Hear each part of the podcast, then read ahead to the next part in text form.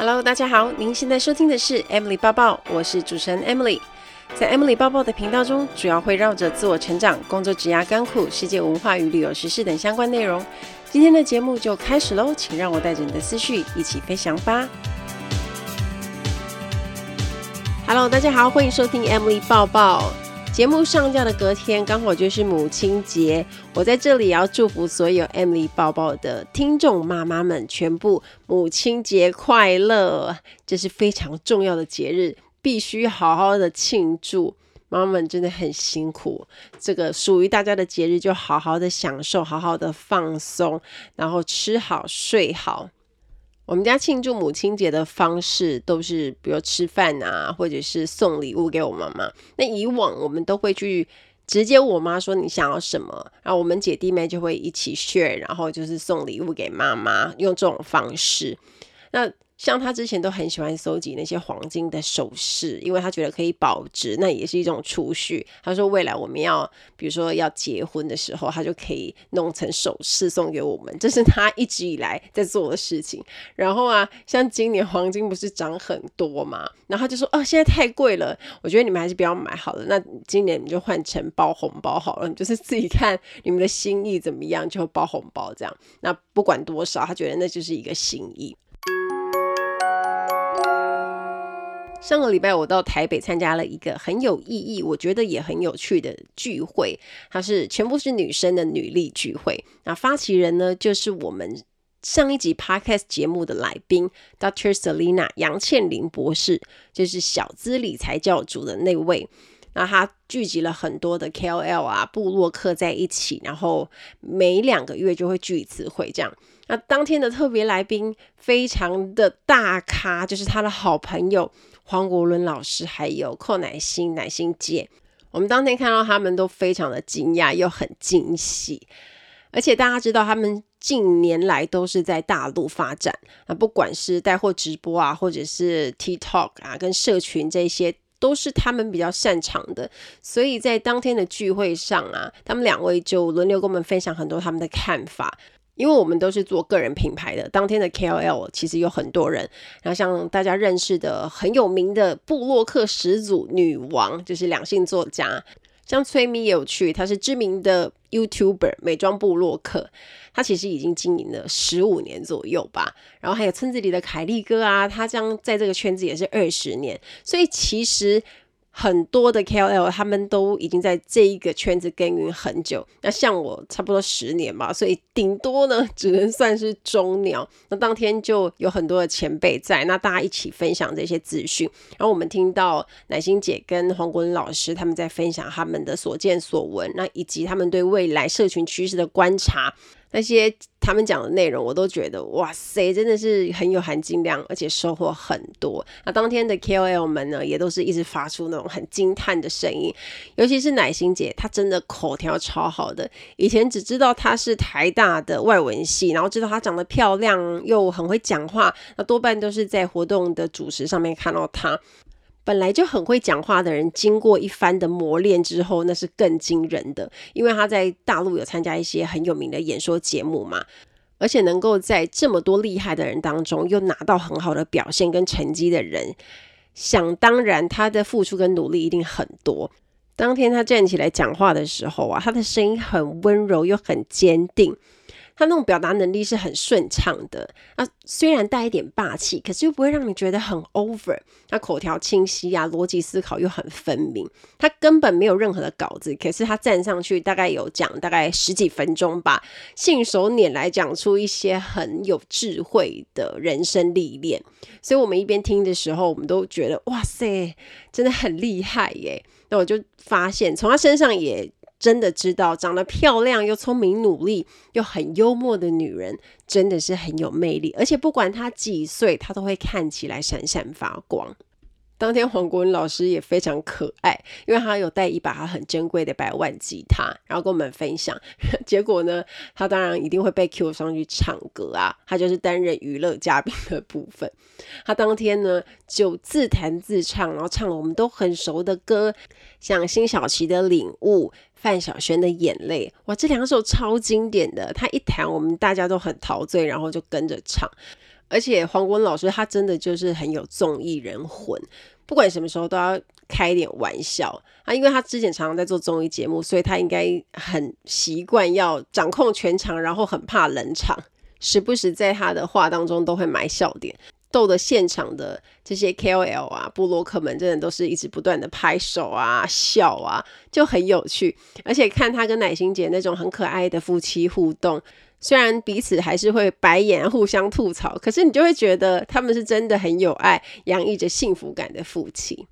这一集呢，我就要来跟大家分享一本我最近看的书，叫做《不被洗脑的思维练习》。它里面最主要的讲的是。怎么样当一个聪明人？那什么叫聪明人呢？大家想到聪明人，应该就会想到哦，反应快，或者是知道什么时间该做什么事，然后会举一反三等等这些特质。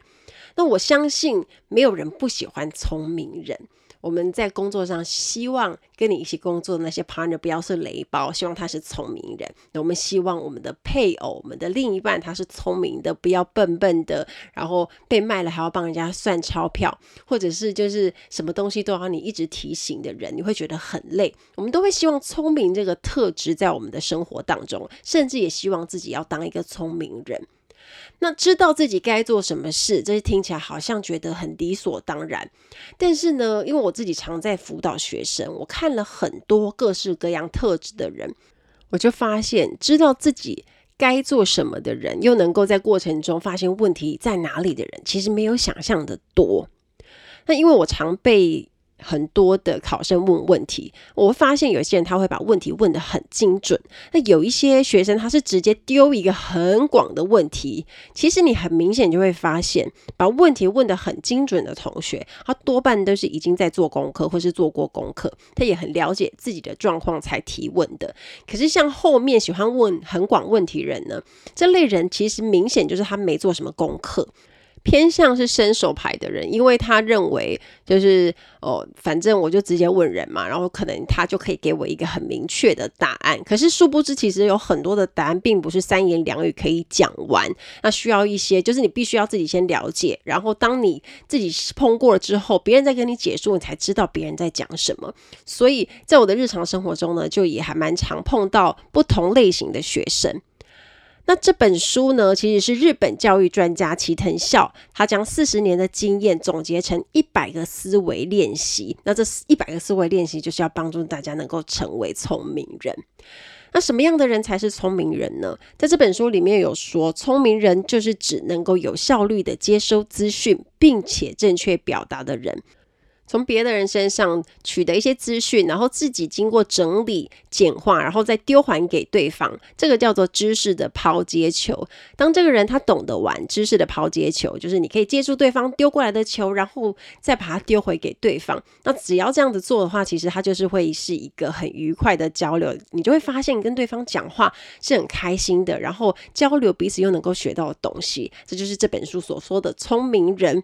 虽然这本书呢讲的非常的详细，有一百个思维，那我从中挑了七个我认为很值得跟大家分享的思维练习，让大家当成参考。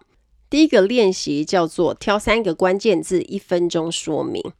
要能清楚思考，我们首先要整理自己的思维。聪明人都有一种特质，就是很擅长输出，而且他具有简化的能力，可以把一些海量的讯息简化，然后再把它说出来，很懂得怎么说明。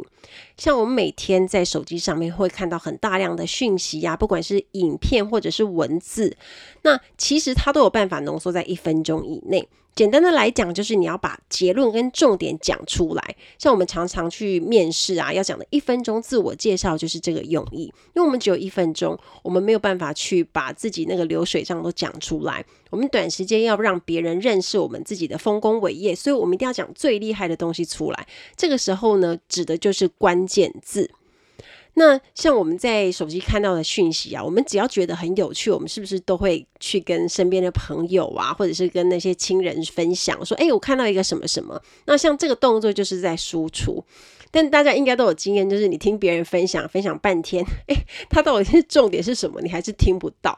所以我们要做这个练习，就是要让我们头脑很能够很快速的去抓三个重点。那一分钟讲三个重点呢？其实一个重点就是十五秒左右。如果我们平常都照这样的方式去练习说话习惯，你就会变得很会抓重点输出，然后不浪费时间又有效率。而且我发现，除了你用讲的可以练一分钟说关键字以外，写作能力也可以一样的。你就是一样抓三个关键字去写，然后每一个关键字就会发展出一个段落，这样你就会发现，哇塞，光三个关键字你就可以写出一篇很不错的文章，而且又富有重点。所以挑三个关键字做一分钟说明，是我觉得平常大家都可以练习的。而且你们在自己的工作上啊，比如开会啊、简报啊，这些都可以用。尤其是老板，他是非常没有耐性的，他不可能听你在那边乐乐等讲半天，然后讲不到重点。所以当你在对主管、客户、老板在简报的时候，你一定要能够把三个关键字重点抓出来，告诉他结论、结果是什么，再去逐一逐一的叙述，就会非常有效率，而且会让人家觉得你很会。讲。话那第二个思维练习就是把别人说的话变成自己的语言。其实简单的来说，就是换句话说，那把别人说过的话呢，或者是我们看过的文章，因为我们已经看完了，让我们已经理解了，我们就用自己的话说一次。那如果我们对一件事情不够理解的时候，我们就没有办法做到换句话说，也就是我们根本就没有内化这些讯息。所以，当我们看一本书，或者是我们看了一篇很不错的文章，我们觉得很有感触的时候，就可以练习用自己的话把那些书的重点摘要讲出来。我的老师谢文宪宪哥他就有说啊，当你能够用你自己的话把那本书讲出来，你才是真正的有读。不然有时候你会发现，有一些书就诶好像就翻完了，可是你根本就不知道他在讲什么。别人请你讲说，诶这本书好看在哪里，其实你也讲不出来，那就表示 你根本就没有看进去。所以，当我们可以把那些书的资讯，然后我们已经内化过的讯息，用我们自己的方式，用自己的语言讲出来，也就表示我们已经吸收了那些知识。那这个思维练习也是大家平常可以做的。第三个就是加一句话，让好感度提升。书里面有说，大多数的人最在乎两件事，一个是 CP 值，一个是独家限定。像我们常常在看购物台的时候啊，就会发现他们常会用一招，就是哦，今天是那个购物台独家限定啊，然后独家套组啊，只有在这里买到，我们就会很容易被吸引啊。像我自己的妈妈就很容易因为这样子就打电话进去。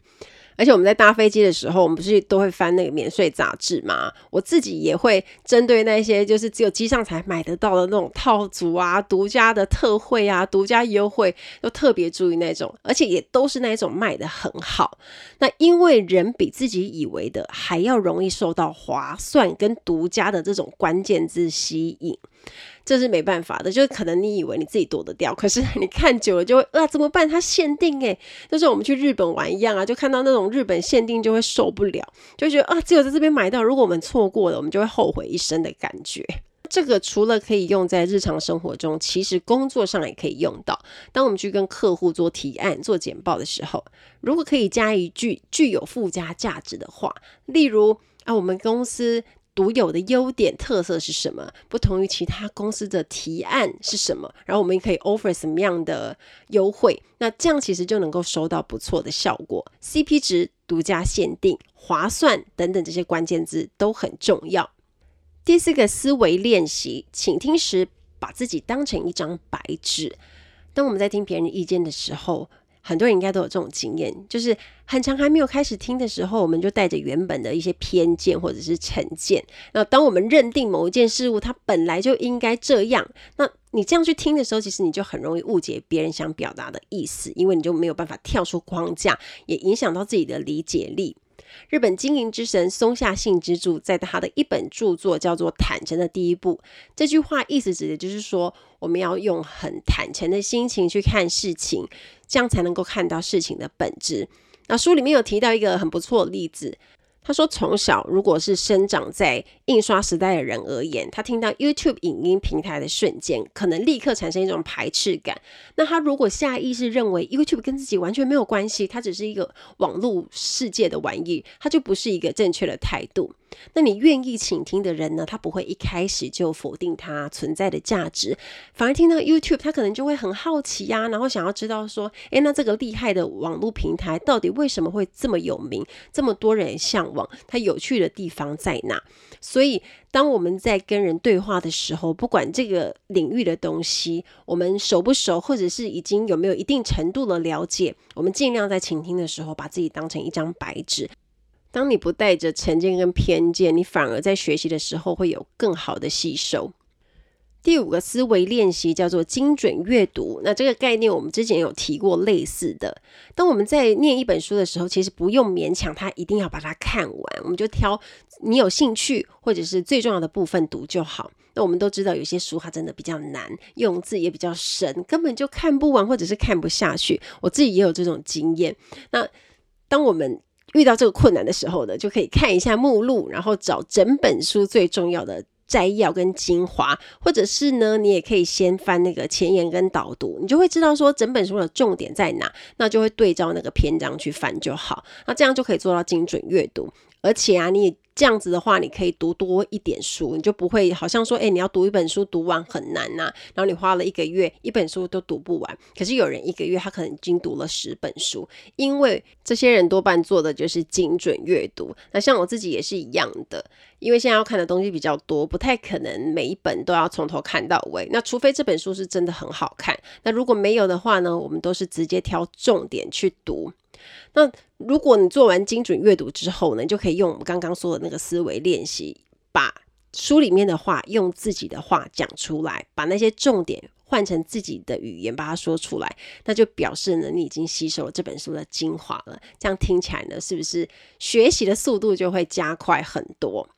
第六个思维练习，要打破格式，必须先创造格式。当我们听到“格式”这两个字，常会给人家有一种负面的形象，感觉好像就是一个框架被受限了的意思。可是，格式原本是塑形的意思，它在传统跟习惯中的是代表形式啊，或者是范本。可是，打破格式指的是，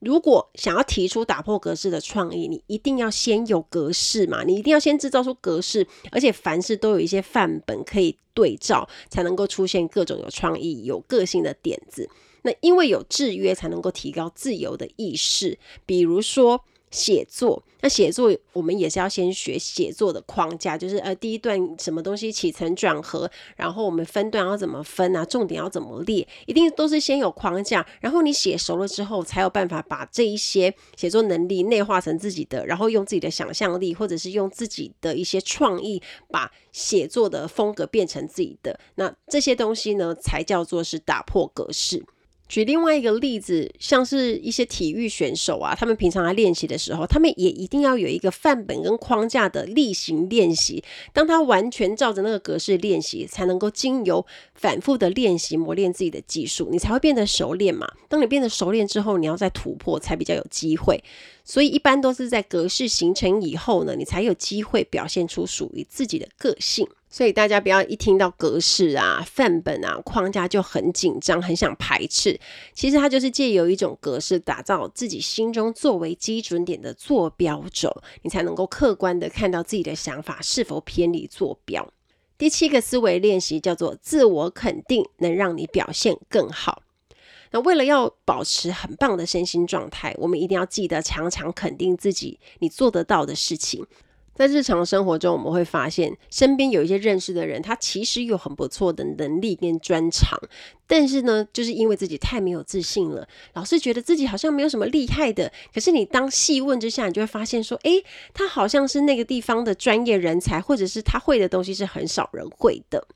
但是啊，聪明人是很懂得讲出自己的优势跟能力的。尤其是在很重要的社交场合，有的时候自吹自擂是很必要的，因为你不说出来，别人根本不知道你很厉害。所以主动透露出自己擅长的东西，其实你也可以借由别人的赞美跟肯定，增加自己的自信。聪明人多半都知道自己擅长的武器是什么，也知道什么时候要拿什么武器来作战。那我们常会说，我们在社交场合是希望可以认识新的人脉，拓展自己的社交圈，或者是可以跳脱同文层嘛。可是当你没有把它讲出来，你自己擅长的东西是什么，别人根本就不知道。而且在这种场合其实是非常现实的，你要有一些能够交换的东西嘛，资源交换，你希望可以从别人身上得到一些机会，可是别人也要知道你对他有什么帮助嘛，所以你一定要在关键时刻把自己的能力讲出来，那对方或许就会提供你想要的机会给你。简单的来说，这就是一种自我行销。那你透过自我行销，让别人很快速的认识你，然后可以提供很不错的机会给你。那这个就是聪明人会做的事情。也透过不断的自我肯定自己的能力，也可以帮助在工作上跟生活上表现得更好。以上七个思维练习是我认为呢，对大家还蛮有帮助的，可以锻炼批判性思考，也让我们在日常生活中呢，避免被一些资讯轻易的洗脑，成为更独立思考的人。即使我们都要吸收很多的知识，但是我们懂得简化，并用自己的方式输出，把这些知识内化成自己的养分，就能用更正确的思维解决人生跟工作上遇到的问题。期待大家跟我分享。听完今天的节目，如果你有想法跟问题，欢迎到我的粉丝团或是 Instagram 找我，只要搜寻“空姐抱抱 Emily” 就可以找到我。你也可以截图这一集的节目，分享到你的 Instagram 的限时动态上面 tag 我，让我知道你有在收听，也让我知道你对 Emily 抱抱的看法哦。最后，感谢大家收听这一集的节目，真的非常的感激哦。如果你喜欢今天的节目，也欢迎帮我在 iTunes 评分中留下五颗星的评价哦。我们下一集再见喽，拜拜。